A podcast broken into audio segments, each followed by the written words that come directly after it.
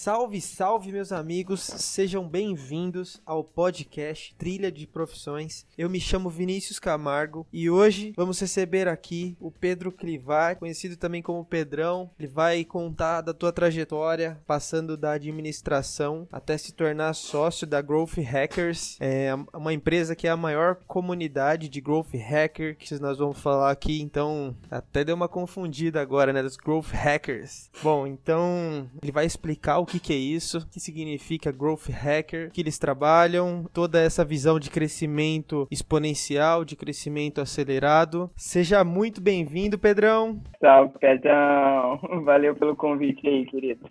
Legal. Bom, hoje a nossa ideia aqui é falar um pouco sobre, sobre a trajetória do Pedrão, como é que foi aí todos os passos até hoje. O assunto principal aí é sobre Growth Hacking. Vai explicar para nós, eu, eu, brinco, né? Como é que você explicaria isso para minha avó, que vai ser ouvinte aí do podcast também?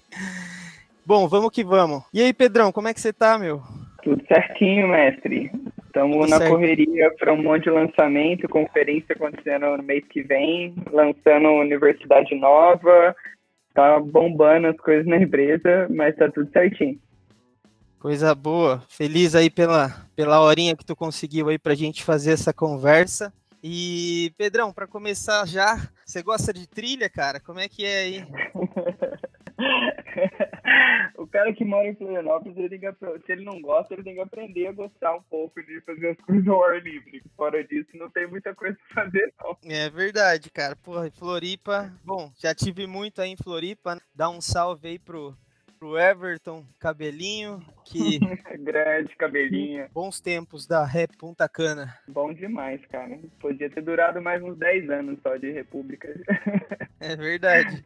Pedrão, vamos lá. Como é que. Queria entender da onde que tu veio, cara? Da onde, de que planeta que tu nasceu? Como é que você chegou aqui entre nós, cara? Cara, é, eu, sou, eu sou nascido no interior de São Paulo, lá em Presidente Prudente. Não dá para ser mais longe de São Paulo capital que Prudente, no mesmo estado, eu acho que é um dos lugares mais longe da capital mesmo. Então, cara, economia totalmente agrícola, pecuária, naquela época até muito menos do que hoje é, o aspecto de tecnologia, assim, mas dependente primariamente dessa área aí, né? E até os negócios do meu pai também eram é, nesse meio, nascendo nos rodeios, na disposição, na feira agrícola, e por aí vai.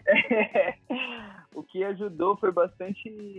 Ajudou muito a definir o que eu não queria fazer, pelo menos. Como meu pai é, é ele é empreendedor também, é e tem, éramos somente eu e meu irmão, sempre trilhou esse caminho também pra gente ficar um pouco mais por dentro da empresa dele, do que pegava e tal, com aquela ideia de que talvez um dia ele pudesse passar o bastão, né? É, e acho que eu absorvi muita coisa dessa.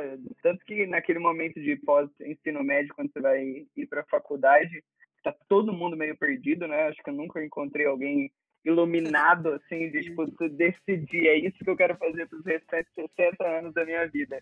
Quando tem 18 anos. Né?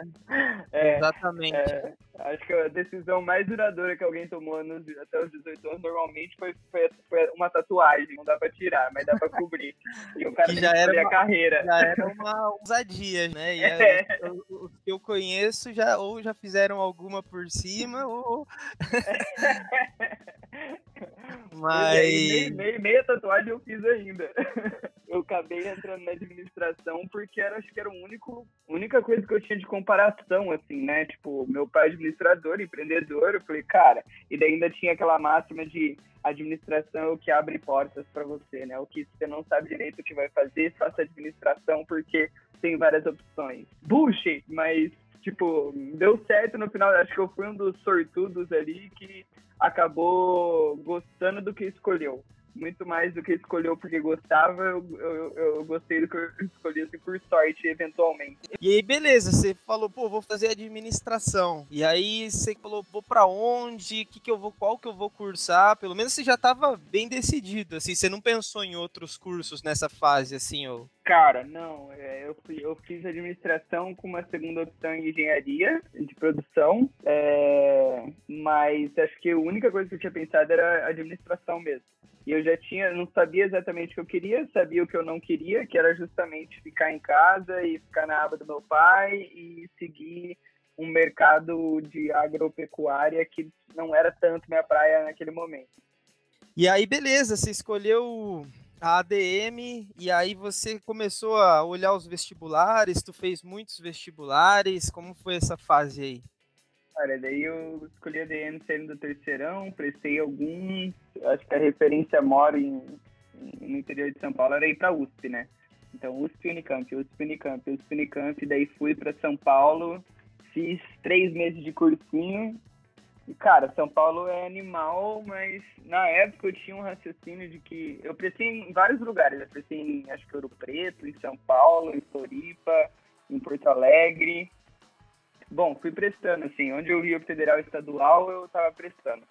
E daí, é, na minha, eu lembro do racional, né, do raciocínio naquela época, era de que durante a faculdade era o único momento que eu conseguiria escolher onde eu queria morar depois da faculdade provavelmente seria, tipo assim, onde eu trabalho e o dinheiro me levar, eu vou. É, então, tipo assim, hoje eu tenho conceitos completamente diferentes, mas eu lembro claramente daquela época eu pensando isso, assim, tipo, já que é o único período da minha vida que eu vou poder escolher aonde eu vou morar, dentre todas essas que eu tô prestando, acho que eu vou pra Floripa. E, e Floripa, e Floripa tem o seu encanto, né? Eu quando eu pensei também, eu falei, onde que eu vou morar? Eu acho que eu tive esse mesmo raciocínio. Eu falei, vou morar em Floripa. Aí o, o Everton falou, cara, vem pra Floripa e tal. E aí ele falou, tem a Aldesk aqui, né? E eu fui fazer até o vestibular achando que Joinville tinha praia, né? Aí vou, vou, morar em Santa Catarina e tal.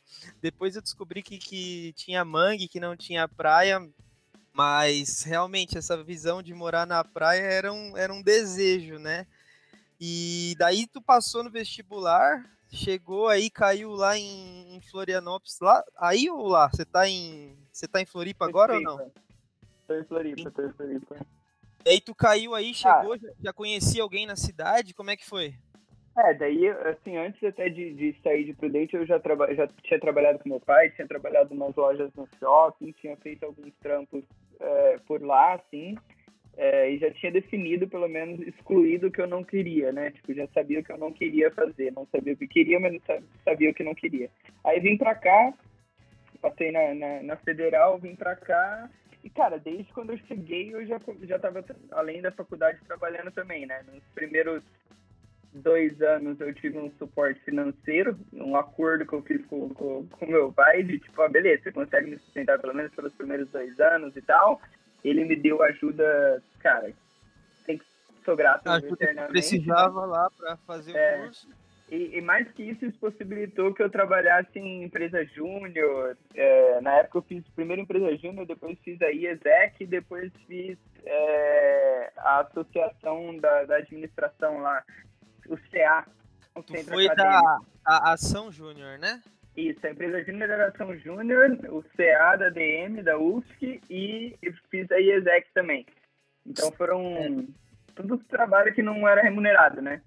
Mas mas que desenvolve, que começa aí bastante parte das atividades complementares. E para quem não conhece, explica um pouco de empresa júnior, como é que era o teu trabalho lá, até mesmo na IESEC, né? A IESEC trabalha com intercâmbios, com intercâmbio de, de trabalho, que é uma experiência ótima também para desenvolvimento de liderança, de trabalho em equipe. Cara, cada um deles tem uma pegada bem diferente do outro, né? O centro acadêmico é mais voltado para o curso em si e a conexão do curso com a faculdade, é, então mais, mais voltado para direito dos alunos, melhoria de condições, não sei o que lá.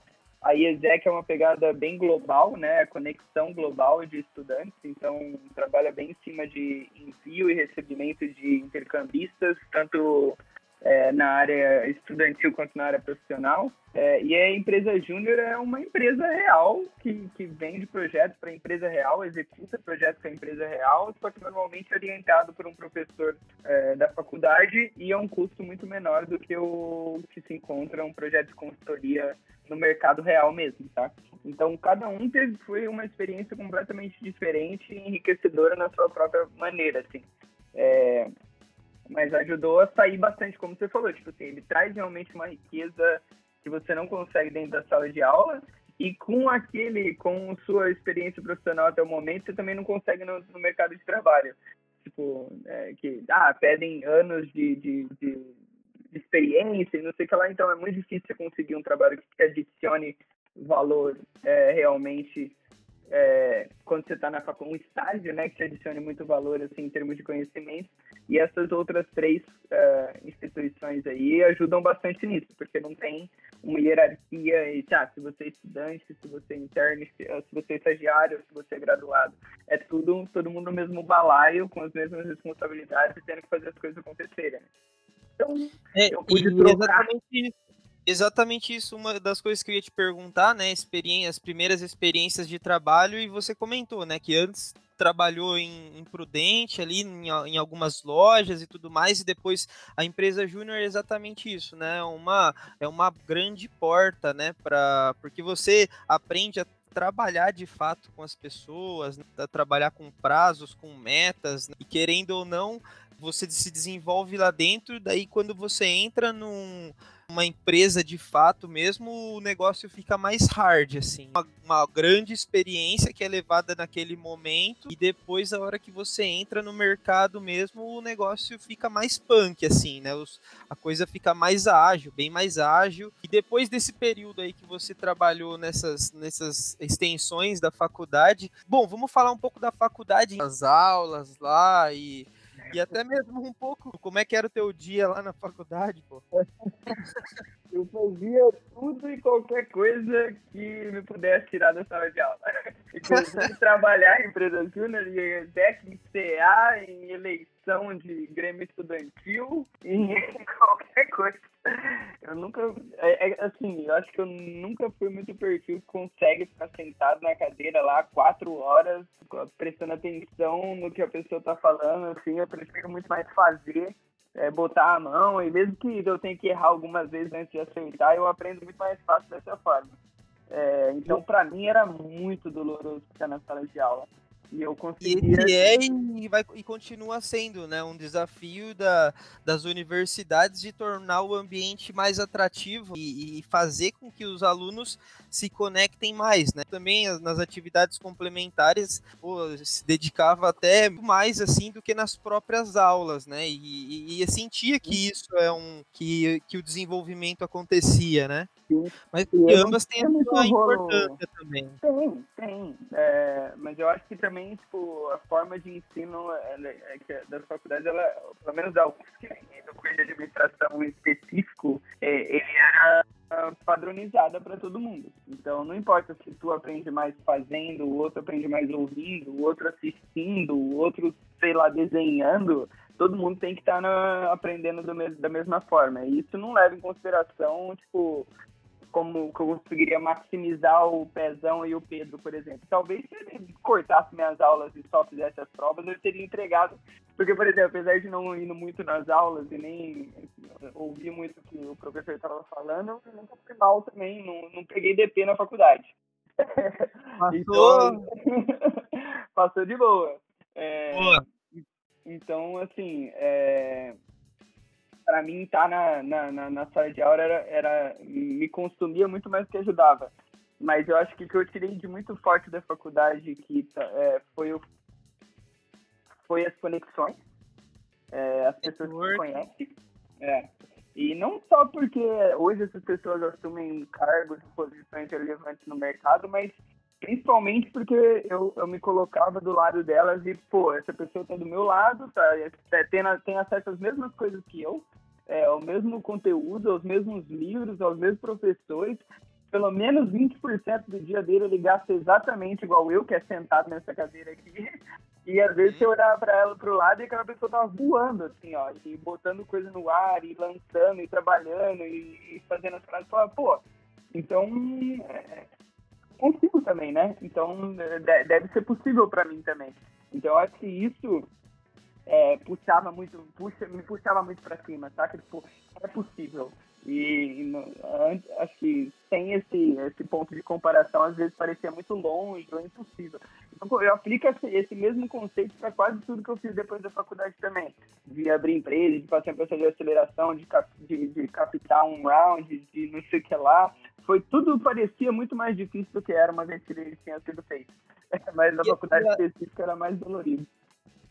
Com certeza. E até uma, uma passagem que eu lembrei agora, tu teve uma, uma, uma época que tu fez um intercâmbio, né? Você, você fez um intercâmbio. Até uma pergunta que eu ia te fazer. Você hoje você hoje trabalha muito do teu tempo com lidando com, com, pessoas de diferentes lugares do mundo, né? A gente vai entrar nessa, nessa parte que tu foi para o Vale do Silício, acelerar e tudo mais.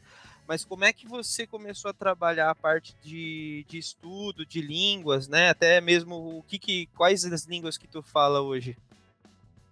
Ah, cara, eu fiz o então assim um resumo da história foi é, eu fiz um intercâmbio para o Canadá quando eu estava no ensino médio, então meu terceirão foi no Canadá. Até por isso, quando eu voltei, eu tive que fazer um intensivão no cursinho, porque nada do que eu estudei no, no ensino médio do Canadá era assunto de vestibular aqui. É, daí passei na UFSC, entrei na UFSC nos primeiros dois anos foram de empresa júnior, é, de IESEC e de CA. Saí da CA, eu entrei para Aí eu tentei fazer um intercâmbio pela IESEC, por alguns, alguns detalhes acabei não conseguindo. É, e falei, pô, então vou trabalhar. Daí entrei na, na RBS. Então a RBS é, ela é a maior empresa de mídia aqui do, do sul do país, é de Santa Catarina. Para quem não, para quem não conhece, a RBS é a, é a Globo de Santa Catarina, né? Isso, e do Rio Grande do Sul também. Daí entrei para lá para trabalhar na área de marketing eventos das rádios. Então a gente fazia os eventos de todas as rádios. É, ou, ou, na verdade, é, a princípio você só vende slots de eventos que já acontecem e acaba vendendo o slot dentro da rádio, né? Mas na prática, às vezes a gente fazia o evento para conseguir vender os slots. Então o evento ficava no break-even e a gente ganhava em cima do, da venda de, de, de, de anúncio e patrocínio, né? Mas é, daí também, cara, né, aí foi uma outra validação do que eu não queria fazer. A primeira foi que eu não tinha nascido para talvez ser fazendeiro. a fazenda da família ainda ia ter que achar ela. o segundo é, foi que quando eu entrei na RBS foi, pô, não queria trabalhar em uma empresa grande. Era um turnover gigantesco, as coisas, hierarquia de gente que estava lá fazia tipo 40 anos é, e, e tomada, tomada de decisão muito devagar. É, tipo assim, fiquei seis meses ali e falei, pô, é, acho que não é muito esse o caminho que eu, que eu quero para mim. E daí saí dali, já embarquei num intercâmbio para Itália, daí foi aquela graduação Sanduíche, fui para a Politécnica de Milão, fiquei seis meses lá fazendo engenharia de produção, é, engenharia gestionale, que é tipo igual a de produção daqui. E daí voltei de lá. Pô, foi animal lá na, na, na, na, na Europa. É, fiz as aulas, mas também deu para viajar um monte, conhecer muita gente. Foi irado, assim, adicionou tanto valor quanto a sala de aula. Fora da sala de aula, adicionou tanto quanto dentro da sala de aula. E daí voltei para cá. Na hora que eu voltei para cá, eu, eu, eu, o Dé estava sempre nas festas da República, é, o André Siqueira agora que, da, da RD, né? E daí Sim. ele me chamou e falou, pô, Pedro, acabou de voltar, tem um gig aqui na, na estamos criando uma empresa do papel, a Resultados Digitais, quer vir aí? Aí fui lá com o Depo, um projeto de três, fiquei uns quatro meses com eles lá. É, naquela época. Foi bem comecinho, isso foi bem o. Isso foi bem no começo da RD, né? Pelo que você falou aí, estava saindo do papel a, a RD hoje, que é uma, uma das principais, se não a principal, né? Empresa é. de. Naquela época é, era, éramos é, o Zé, o Gui, o Pedro, o Eric, o Bruno, o Paulo e o Ricardo. Era sete pessoas, mais eu. É numa sala mais ou menos do tamanho dessa daí, daí dessa daí que você tá. Começo, startup mesmo, né? É, Galerinha numa é, sala é, batendo cabeça. Na época eu lembro que eram dois ou três clientes, que é, acho que na semana eles estavam comemorando 20 mil, né? Naquela época eram três, e basicamente tudo era feito por detrás dos panos. Assim, o cara publica, clicava em publicar landing page, tocava sirene e um monte de gente publica, fazendo a landing page à mão para o cara conseguir publicar lá. É, então foi um estágio bem inicial, assim. E daí, cara, não, quando eu terminei esse projeto KRD, é, a gente tinha o, o Elton, o, tinha uma aceleradora em Florianópolis que chamava WAP. É, o WAP, Incubadora de, de, de, de, Ideias Digitais, né? Que era basicamente o, o Rafael Assunção da Decora. Uma, uma observação aqui, só uma observação para quem não está familiarizado com esses termos de startup, né? Existe o processo de incubação, né? Quando sai uma ideia e começa a desenvolver essa ideia, né? Encontrar como que ela vai funcionar, como que vai ser o, MVP, o primeiro produto dela, né? E depois que ela já está um pouco mais madura com os clientes e tudo mais, já tem um, uma estrutura legal, as pessoas estão já estão um pouco mais habituadas do que o produto faz, né? Ela vai para um processo de aceleração, que é isso aí que o, que o Pedrão estava falando agora. E aí tinha essa aceleradora, e aí como é que foi? É, o dele era um estágio de incubadora ainda, né? A UAP ah. incubadora de ideias. Daí eles estavam fazendo um curso na UDESC que se chamava LED, Laboratório de Empreendedorismo Digital onde ensinava modelo de negócio digital, como criar uma startup, o que envolvia, e modelagem de negócio, câmbio e tal. E daí eu fiquei sabendo desse curso, eu era aluno da UFSC, juntei o um professor meio doido que a gente tinha lá, que era o que sempre topava as ideias meio malucas, assim, era o que mais sentia do né? padrão. Sempre tem, meu orientador. Só hoje, parceiro, ainda vamos fazer uns kitesurf juntos. E Boa. daí... Uh Cara, daí juntei com ele e falei, professor, tá tendo esse curso lá no, na UDESC, vamos trazer pra UFSC. Ele falou, vamos. Aí entramos no carro dele, fomos lá na UAP, bater na porta da, da, do acelerador e falar, ô, vamos trazer o curso lá pra UFSC. Burocracia, papelada, reunião vai, vem, não conseguimos trazer, porque por um monte de motivos é, UFSC. E, mas só que o, o, o Rafa e o Elton, que eram os professores do curso, me, falaram, me chamaram para ir para o desk é, como professor assistente. Na verdade, eu era aluno, mas poderia assistir como professor assistente. Não deu, não deu certo levar o curso, mas a galera tipo, gostou um pouco da proatividade de eu ter pego o professor e levado para lá e tal. E falou, cara, vem, vem como é, professor assistente você poder entrar na faculdade, mas você é um aluno lá. E daí, boa, fiz o curso lá. Na época, foi o grupo, foi eu, o Bustro, que agora é da. que, passou pela. Esqueci o nome da aceleradora aqui também, que era da aceleradora, e agora ele está numa empresa de Merge and Acquisitions aqui de Floripa, Animal, e o Rodrigão, que foi o que tocou o projeto depois que a gente saiu. Mas, bom, o resumo era, éramos nós três no, no, no, no grupo, tiramos uma startup do papel, do, do, papel durante o curso. A startup era, se eu não me engano, cara, a nossa ideia era um planejador de viagens. Que você conseguisse utilizar Google Maps, não sei o que lá, para precificar passagem, ver pedágio, ver não sei o que lá, e planejar o roteiro inteiro e sair com todos os fornecedores para ficar no botão Vamos. É, 10 mil pivô depois, hoje é aquela startup é a Hotel Suite, que o Rodrigão tá tocando até hoje, que eles fazem ah, chatbot. Continuou, então. Continuou. Pô, prosperaram, cresceu um monte, cara. O Rodrigo tá tão em vários, estão alguns países da América Latina já. Eles fazem chatbot para agendamento no mercado hoteleiro. É, mas a gente saiu, começou a tocar startup, nós três, e daí o, o Elton, que era um dos professores, falou, pô, a gente está com um projeto aqui, eu vi que você tem experiência em inbound, porque trabalhou na ID, a gente está com um projeto na área de marketing de conteúdo aqui dentro da UAP, você não quer vir? Pedrão, dá uma aí, explicada aí para o pessoal o que, que é o inbound, que você comentou agora. Ah, o inbound, de forma resumida, seria é uma metodologia de marketing digital, basicamente. Então, onde você produz conteúdo, distribui ele, gera lead, nutre os leads e tenta prestar a venda. Então, de certa forma, é organizar o processo de, de, de venda digital, de marketing digital, né? É uma das metodologias possíveis. Então, que é basicamente o que é o software da RD ajuda a fazer, né? É, de forma centralizada. Então, como eu tinha experiência nisso, eu falei, pô, a gente tá tirando isso aqui do papel, você tá afim? Aí fiquei trabalhando nas duas.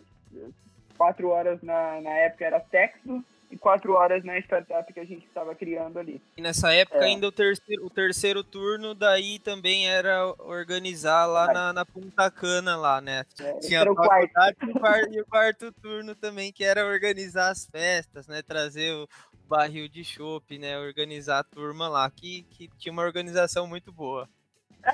Não podemos desmerecer, né? Merece muito crédito isso aí. Deixa de ser uma experiência empreendedora. Não, e talvez uma das mais relevantes. Eu não falo brincando mesmo, não, cara. Foi muito enriquecedora a punta. A punta era o nome da república aí, pra dar um pouco de contexto, né? É, porque Mas... querendo ou não, é, muita gente que tá, que tá agora pensando em qual faculdade prestar vai acabar morando em república. E aí você vai perceber que tem todos os tipos de pessoas, né? Que no final a gente acaba às vezes saindo de casa para morar em república. Bom, formam amizades muito boas, né? Que a gente convive junto, mas tem a gente entende também os diferentes perfis de pessoas. Daí é o cara que controla o fechamento do mês, o outro que já começa a, a, organizar um evento, o outro que só reclama, o outro que não lava a louça, que não tira o lixo. Essas coisas que a gente vai conhecendo no, no dia a dia. Mestre da faculdade por, por uma república, assim, porque é o trem que mais ensinou durante essa, essa época, assim. É, é, viver com a diversidade, de tipo, cara, todo mundo dividindo o mesmo espaço, cada um querendo uma coisa, conta para pagar, é, vizinho reclamando, polícia chegando, festa pra fazer, tudo isso. Tinha bastante festa ali, cara. Mas Vocês chegaram a, a, colocar quantas pessoas lá? Você lembra naquela época? O que? Umas 150, umas 200 pessoas? Ah, se, se contasse. É, foram quatro casas. Nossa, verdade. Mas, é, se foi uma, a única coisa que a gente não conseguiu fazer tudo isso que a gente fez na República foi ganhar dinheiro. É, quando a gente estava para ganhar dinheiro, a galera saía e comprava mais bebida, estendia mais três horas de festa, acontecia alguma coisa que impedia a gente de ter lucro. Eu, eu lembro lá, né, na, na República, quando a gente fazia festa aí achava que estava ganhando dinheiro, no outro dia teve uma vez que a gente juntou lá a caixa de dinheiro, né, da festa. No dia seguinte foi todo mundo lá para almoçar, quem ajudava, vamos lá que nós ganhamos dinheiro, vamos lá.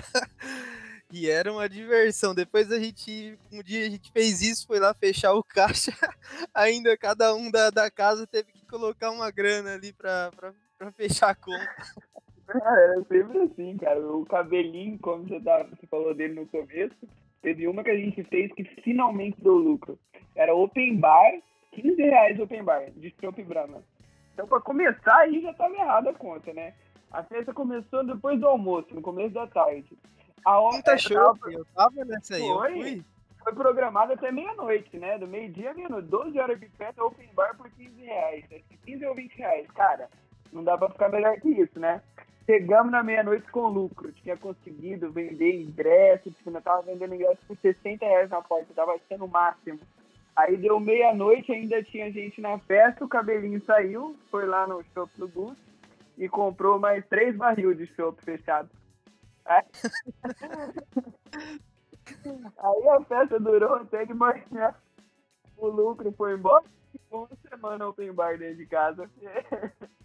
Pelo menos. Boas histórias. Foram ótimas. E aí depois tu tava comentando que o Elton falou contigo, e aí o, o, o Elton. E aí como é que foi essa continuidade? Me chamou, pô, fiquei tocando esses dois projetos ao mesmo tempo, mas a faculdade, né? Daí a Texdo meio que um foguetinho de crescimento assim. Primeiro mês era quatro horas, segundo mês já estava trabalhando seis horas, no terceiro mês estava oito horas. É, e de uma pessoa para seis pessoas em dois meses também. Aí falei com a Emília e com a Elton na época, falei, cara, não sei, quatro horas não dá para fazer nem metade do meu trabalho.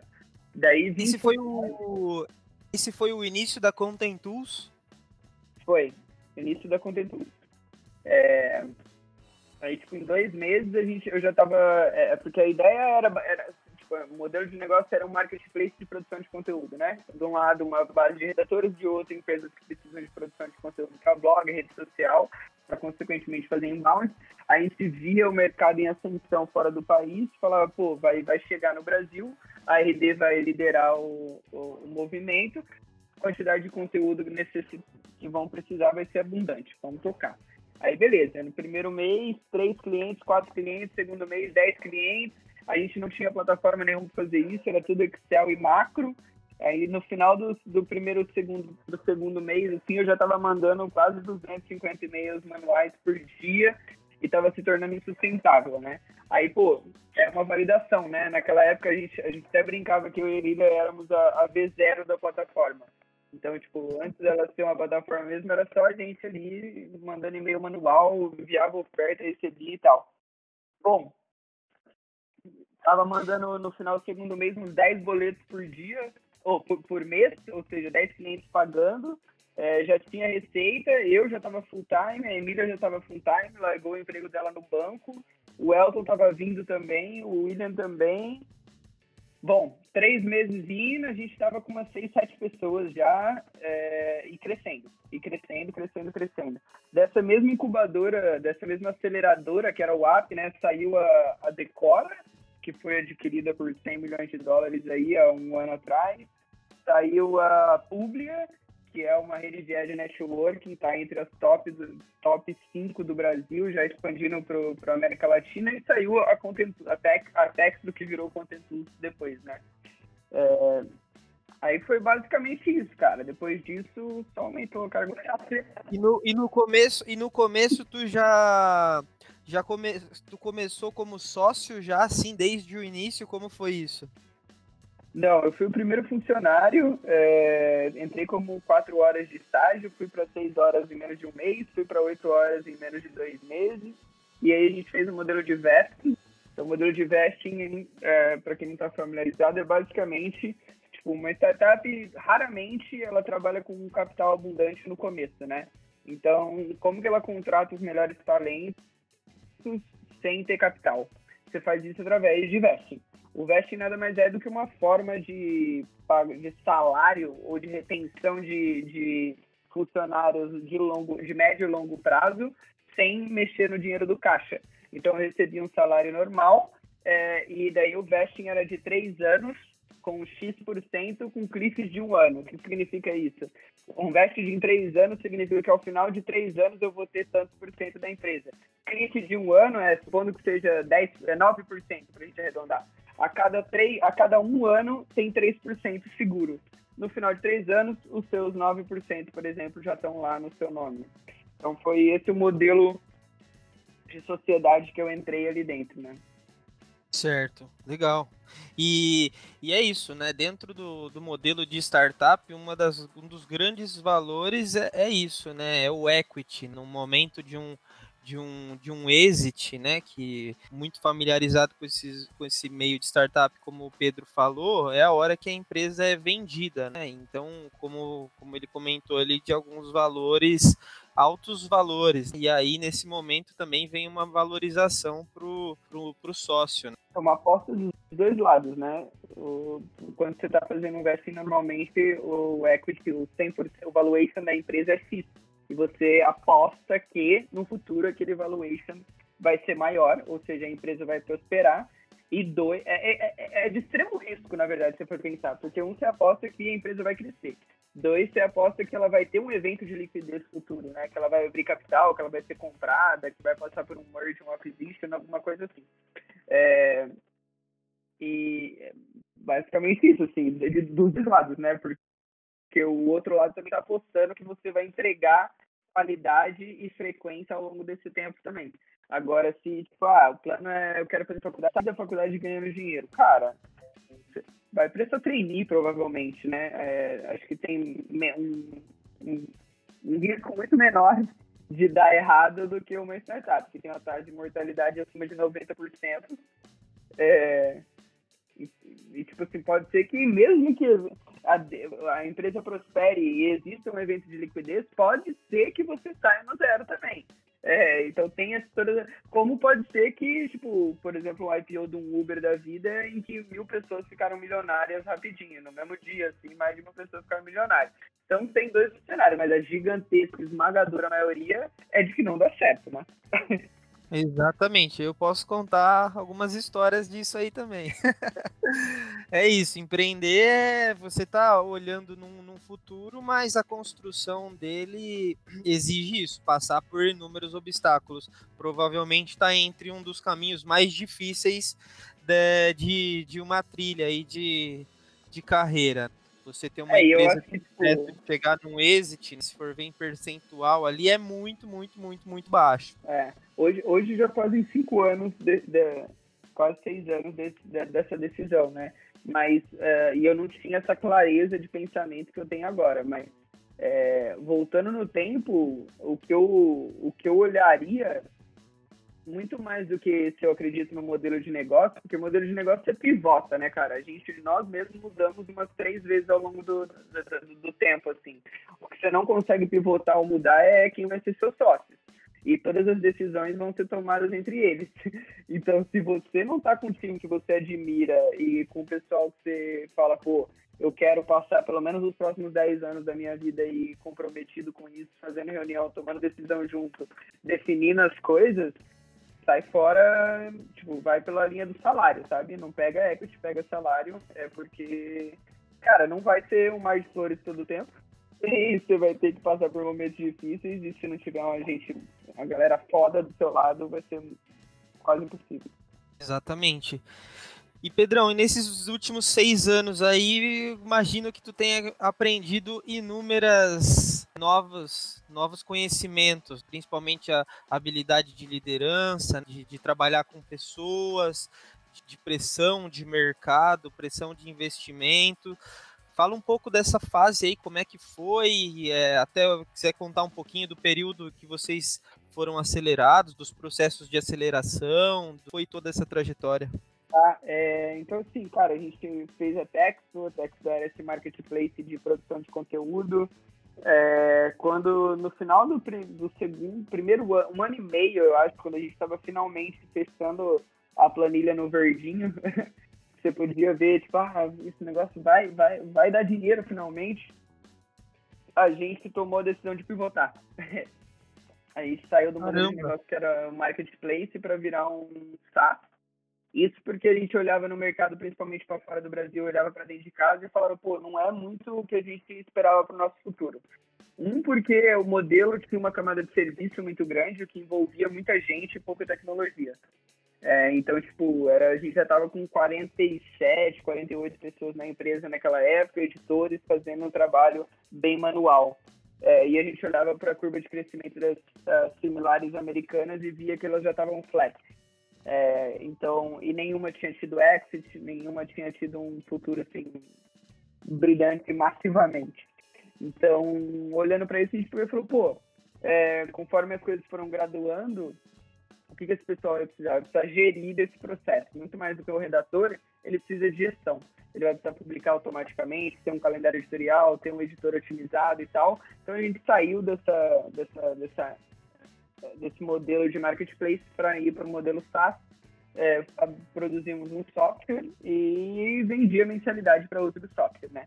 Foi também nesse, nessa virada de chave que a gente fez o pitch para 500, que é uma... Ah, um passo para trás só, dentro do Brasil com a Texdo, a gente passou pela pela, pelo, pela aceleração de Santa Catarina, né, o Startup SC do Sebrae aqui, passamos pela pelo CID Minas Gerais, passamos pela Aceleratec e passamos pelo Startup Brasil. Caramba, vocês passaram por vários mesmo, hein? A gente zerou, a gente brinca que zerou o joguinho da, da aceleração no Brasil. E cada um teve um, trouxe um valor diferente, assim, era um momento diferente, alguns tinham capital, alguns davam acesso, alguns davam conhecimento, é, mas aí, tipo, indo um pouco para frente, nesse, quando a gente decidiu pivotar, a gente também fez o pitch para fora do Brasil, na 500, que é talvez a primeira ou segunda maior aceleradora do mundo, né? E era um, um shortcut, digamos assim, um atalho para a gente conseguir internacionalizar a empresa. Aí passamos lá e malicuia para o Vale. Fomos pro foi, vale. Foi, foi, foi, foi tu, mais alguém? Nos primeiros quatro meses, cinco meses foi, foram só o Elton e a Emília. Eu e o Billy ficamos segurando as rédeas aqui.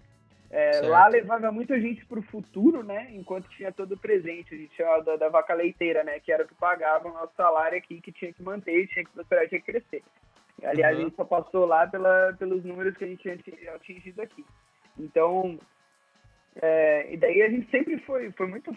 Esse relacionamento foi sempre legal com eles, que, pô, iam dois, ficavam dois, na época que eu ia, voltava um, então a gente sempre conseguiu otimizar ou se dividir muito bem é, nesses, é, nessas viagens em outros lugares, né? Mas eles foram, ficaram quatro meses lá, passaram pelo processo da aceleração da 500. No final do processo da 500, a gente recebeu é, uma rodada de investimento de uma empresa que chama GrowFact, é, que é uma, uma ela é uma investidora do Vale que ela, ela faz aporte de capital é, e também de capital financeiro e de capital humano. O que significa isso? Ela botou a rodada de investimento na empresa e também alocou pessoas do time deles para trabalhar com a gente. Ajudar então, nessa, nesse período de crescimento, né? Porque toda vez que entra um investimento, o crescimento ele, ele é muito acelerado, né? Também porque era um mercado novo, né? Tipo, a gente queria expandir para fora do Brasil. A gente sabia muito bem o caminho das pedras dentro do Brasil, mas não tão bem como fazer nos Estados Unidos. Até naquela época tinha um, um modelo de negócio no Brasil, de venda no Brasil, era muito claro e padrão naquela época, né? Cara, landing page, pede contato com o consultor, faz uma demo e vende. E daí é, peguei, dei um Ctrl C, Ctrl V no que tinha no Brasil e botei tudo em inglês falei, vamos vender no US. E daí, cara, primeiro assim, ó, de 10 leads que pediram contato, 5 falaram pra mim, cara, vocês não são um software? Eu falei sim. Não, sabe? Eu falei sim. Eu falei, por que, que eu tô falando com você ao invés de testando seu produto? Aí eu Que, que, aí, aí, beleza, coletando esse feedback, o, é, o pessoal trabalhando lá, eu trabalhei do lado do Scan Shepard, do Max, é, são os caras brilhantes, assim, que ajudaram muito na nossa. Uh, no, o Ryan Cope também, que ajudaram muito nessa, nessa fase de expansão para lá e aprender o, as minúcias do, de vender para os Estados Unidos e adaptar o modelo também. Eu sei que daí pegamos, recebemos feedback, eu, cheguei em produto e falei, galera, a gente precisa de um trial. Ou de um frame, ou a gente precisa deixar essa galera usar, cara, senão eles não vão comprar. E daí eles falaram, beleza, vamos fazer. Fizemos o trial de 14 dias, soltamos lá, mas era difícil ter um modelo de negócio, de, um modelo de vendas completamente diferente nos Estados Unidos e no Brasil, né? Então vamos padronizar. Se tem que padronizar, vamos padronizar pelo lado dos Estados Unidos. Lançamos o trial no Brasil também. E daí era engraçado que o feedback dos. Enquanto os Estados Unidos ficava bravo comigo porque tinha que entrar numa demo, numa videoconferência com uma pra... o software, liberei o trial no Brasil, o pessoal chegava no final dos 14 dias e falaram: que porra é essa? Tem que pagar? então, eram dois mundos, assim, né? Completamente indiferentes um do outro. Mas. Manda lá. Caramba, e. E depois, e até, até questão do nosso tempo aqui, hoje, né? E como é que tá hoje a, a visão da, da empresa? Como é que tá hoje, até falando um pouco das ferramentas que tu trabalha no dia a dia, com quem que você interage e tudo mais? Beleza, daí, bom, saímos da 500, entrou na Growth Factor, da 5X, entrou na Launch Incubator, que era do Jason Calacanis, levantamos mais uma rodada e passamos por um merge com uma outra empresa chamada growthhackers.com, é, que é o que a gente é hoje. Então, o que é a empresa hoje? A Growth Hackers, ela é uma empresa fundada pelo Chanel, ele foi o cara que cunhou o termo Growth Hacking, que inventou a metodologia, foi responsável ele é americano, aquele... esse cara? É, ele foi o cara que fez aquele case de sucesso famoso do Dropbox, é, que todo mundo, acho que a maioria de nós passou por, por, essa época de, tipo, ah, convida um amigo e ganha mais espaço na nuvem, essas coisas assim. Uhum. Ele que criou esse modelo lá no Dropbox, depois criou algo parecido no LogMeIn, depois escreveu um livro contando o que, que era essa metodologia de growth hacking, que é o e, e, e do livro ele criou uma comunidade online é, que é a Cadence.com. Então, hoje a GrowthHackers.com é a maior comunidade de é, profissionais de growth do mundo. São quase meio milhão de usuários compartilhando conteúdo, consumindo conteúdo. A gente faz EMA semanais, que é tipo, pega um, umas autoridades no assunto, você pode perguntar qualquer coisa para eles. Tem job board, tem university. Ela é uma comunidade bem completa de profissionais de growth, de marketing, produto, data, design. Então tem conteúdo riquíssimo ali dentro. Em então, paralelo aí, os principais casos de growth assim, né, globais estão praticamente ali dentro, dentro de estudos e até mesmo os principais profissionais de growth, é isso? Assim, é, hoje ela é uma comunidade para muitos profissionais que querem aprender e divulgar o trabalho deles mesmos. É, isso é a comunidade. Além da comunidade, existe uma metodologia de experimentação constante é basicamente como você tem o RD, tem o, é, é baseada no inbound, a Growth Hackers é baseada no Growth Hacking. O que, que é o Growth Hacking? É uma metodologia de crescimento exponencial, como você disse, através de testes e experimentação. Então, se eu fosse explicar para sua avó, ou para alguém que tem 5 anos, Olha é, aí, vó, agora é hacking... é hora, hein? a Growth Hacking nada mais é do que a área da empresa, então aquele grupo de pessoas normalmente com habilidades de marketing, de produto, de data science e de design, que rodam experimentos e testes frequentemente, em alta velocidade e em pequena escala. Então eles rodam, rodam, rodam teste, é basicamente tudo que eles fazem é rodar teste ao longo da jornada do cliente inteiro, tentando encontrar essas oportunidades de crescimento exponencial. Tá? Então é basicamente a área de inovação da empresa, inovação experimentação que roda testes controlados ali dentro, né? Então, pô, tem exemplos infinitos aqui de como fazer isso. O, um dos valores do Facebook é justamente aquele move. Sim, justamente porque antes de se tornar o monstro que eles, é, que eles são hoje, qualquer engenheiro do Facebook pode sem autorização para ninguém. Então você podia lá, engenheiro, rodar um teste desde que atingisse somente uma parcela X da população, do, do, dos usuários, né? É, e se der certo, aumenta aquela amostragem, dá certo, aumenta a amostragem, dá certo, aumenta a amostragem, deu certo, faz o deploy para todo mundo. Então, por exemplo, um case prático disso, o Instagram tá para lançar aquele Reels, né, que é um copycat do TikTok. É uma, uma... Já lançou, já. É, que pelo menos eu vi algumas pessoas, né? Eu tava até... Lançou, só que lançou... Acho que lançou no Brasil e mais um país. E daí deu certo, a galera usou, adotou, não tem tanto bug, etc. Agora sim vai para o restante do mundo, mas está ainda. Então, é basicamente isso. Tipo, sempre rodar experimentos em pequena escala e alta velocidade e validando. Pô, coloquei o Reels no Brasil. Vi que a galera tá usando o Instagram 100% mais pro Reels. Fazer isso para a América do Sul inteiro. Deu certo na América do Sul? Vamos fazer para as Américas todas. Deu certo na América do Sul? Vamos fazer para o mundo inteiro. Então, encontrar realmente essas oportunidades de crescimento que sejam escondidas e que podem proporcionar crescimento é, astronômico, digamos assim. Legal. É, e, e exatamente isso. O mundo está caminhando para uma, uma. Já está gerando muito da, muitos dados, né? principalmente na parte online, a parte de vendas online, processos de automatização faz todo sentido. Então, até falando um pouco de futuro, presente e futuro, a área de growth pode até passar um pouco do teu parâmetro, é da tua visão, mas tem crescido absurdamente. Se for olhar em décadas, talvez, nos anos 90, se você conseguisse encontrar a tecnologia, já era sinônimo de, sinônimo de sucesso, né? Não tinha é, armazenamento na nuvem, não tinha desenvolvedor para você contratar, não tinha conhecimento e produtos SaaS disponível para tudo que você quiser. Então, só pode você conseguir tirar a tecnologia do papel, já era sinônimo de sucesso. É, se você conseguisse tirar a tecnologia e colocar para que é um produto, sinônimo de sucesso. Anos 2010 ali, no começo, talvez. Se você conseguisse ter a tecnologia, ter o produto e estava colocando blog, ter um site, ter um blog, ter presença em rede social e fazendo ads direitinho, sinônimo de sucesso. Agora a gente entra numa nova fase onde tudo isso restante, além de ser extremamente acessível e fácil de tirar, é, não é mais o suficiente, é só o básico.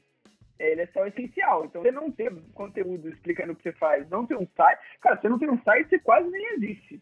Então, tipo, já passou essa fase, né? Então, como que você faz para se diferenciar é, de, de, todas as outras, além do fato que você não está mais concorrendo com o seu vizinho de prédio em São Paulo, né? Eu estou vendendo o mesmo produto com os chineses, com os japoneses, com os americanos, com os alemães, com toda essa galera. Então, como você concorre de igual para igual com eles? Fazer só o que todo mundo está fazendo não vai dar certo. Então, é realmente encontrar oportunidades de crescimento tipo, exponenciais que se diferem do que os outros estão fazendo. É, é, basicamente, essa é o cerne da metodologia. Você fazer beabá não vai te levar a lugar nenhum, né? Acho que até a definição de, de, de insanidade do Einstein é essa, né? De, tipo, fazer a mesma coisa esperando resultados diferentes. Então, se você está fazendo exatamente a mesma coisa do seu concorrente e está esperando crescer mais que eles, é basicamente crença é, é baseada em sorte muito mais do que em juízo ou razão, né? E o que a gente tenta fazer através da área de growth é rodar teste. Pô, a gente roda teste em onboarding, roda teste em, em retenção, roda teste para ajudar o financeiro, em modelos de negócio. E daí, como esses testes são sempre em pequena escala e numa amostragem reduzida, a gente, tipo, não deu certo? Move on, vamos para o próximo teste. Deu certo, a gente aumenta a amostragem. Deu certo, aumenta mais. Deu certo, a gente valida o experimento, entrega na mão de alguém e fala, cara, aqui. Eu sei que, por exemplo, essa mídia paga a gente consegue um custo de aquisição 10% menor. Faça o que quiser com essa informação. Perfeito, é exatamente isso.